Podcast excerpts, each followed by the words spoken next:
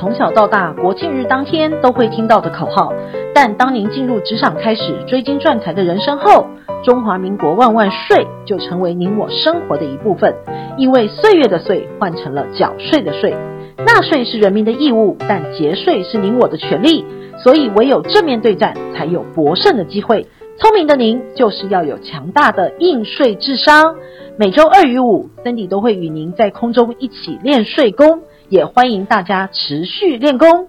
大家好，又到了周五省税大补帖，轻松与您聊税事的时间。今天我们要谈的就是个人移转公司股份会面临的税事有哪些呢？接下来我们就一一解析。根据经济部的统计，台湾到今年九月份为止，总共登记的公司家数已经达到了七十一万五千三百六十一家，而财政部已经预告即将修法。明年起恢复未上市柜股票交易所得课征个人最低税负，所以对广大的企业股东或家族在进行股份的移转时，可以把握最后四十天的节税末班车进行股份的移转。但是不是所有的移转都可以享受在今年年底免税的优惠呢？另外，股份的移转除涉及所得税外，还有赠与税的课税跟在后面。会不会被双税追杀的情形发生呢？今天我们就来好好解析，让您一次弄明白。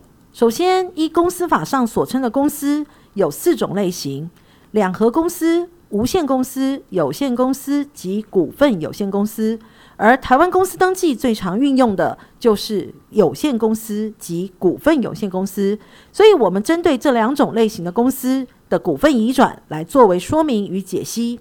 那我们就先从有限公司谈起。有限公司移转是以出资额作为股权，公司不可以发行股票，也不可以上市柜或新柜。所以，当有限公司的股东移转超过出资额部分的股权金额，就属于股权交易所得，要计入股东个人综所税中的财产交易所得来课征个人所得税，税率是百分之五到百分之四十。第二类常用的公司就是股份有限公司。股份有限公司又分为两种情况：第一，公司未发行股票，或公司并未依公司法第一百六十二条规定，经主管机关或其核定发行登记机构签证发行股票，而是公司自制股票给股东，或是转让时出具股份转让证明书或股份过户书。以上这些情况都不属于证券交易税条例第一条所指的有价证券，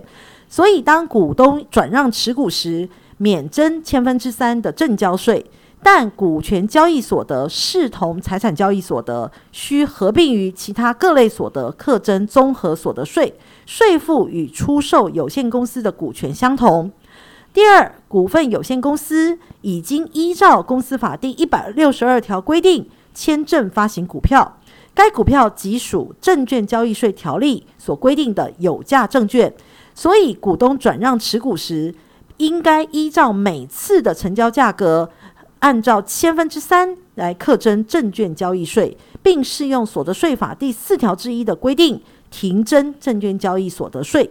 但明年公司属于未上市柜新柜的股份有限公司，股票交易所得要依照所得税额基本条例第十二条规定，纳入个人基本所得税额计算，最低税负的税率是百分之二十，有六百七十万的扣除额。同时，当个人基本所得税额大于一般所得税额时，还需要补缴税额的差额。所以在今年年底之前，有依法发行股票的未上市柜及新柜公司股东，准备卖出或交换股份而移转给新的投资人，或作为家族传承的股份移转给子女或孙子女，可以利用今年最后不用课征最低税负的机会，仅用千分之三的证券交易税成本移转股份，可以享有免纳所得税的好处。接下来，我们讨论一下移转股权的价值是如何计算的呢？为何会有被课征赠与税的疑虑？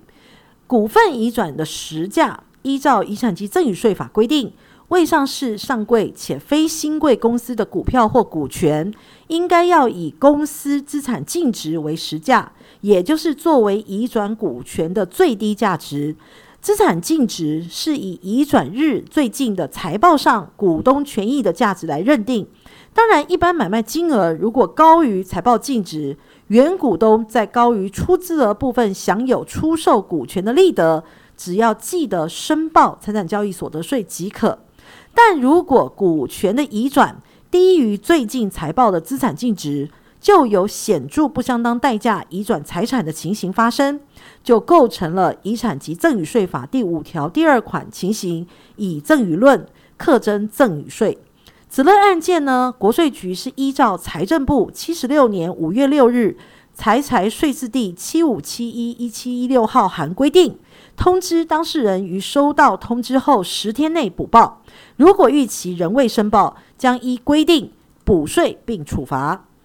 我们来举例说明以上的情况：甲君以每股三点六元移转 A 公司股票三百五十万股给乙君，国税局查到 A 公司的资本额加计稽征机关核定的未分配盈余等，核算出 A 公司移转日的净值每股应该是七点二九元。甲君涉及以显著不相当代价让与财产，核定了赠与总额一千两百余万。这个部分怎么计算出来的呢？就是拿国税局核定的七点二九元净值，减掉甲军实际移转的净值三点六元，乘以三百五十万股，算出应纳赠与税是一百万元，合克赠与税。如果甲军在国税局发函要求补申报十天内仍未申报，国税局将直接裁罚零点八倍的税额，甲军应负担的赠与税及罚锾将高达一百八十万。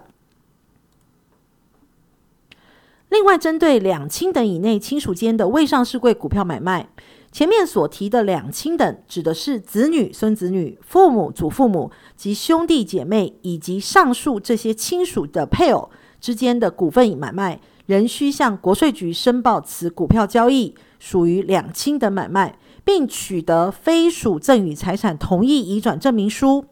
交易价格要与实价相符，并且要有实际的支付价金，以免被视为以显著不相当代价让与财产，被视为赠与，而有可能被课征赠与税。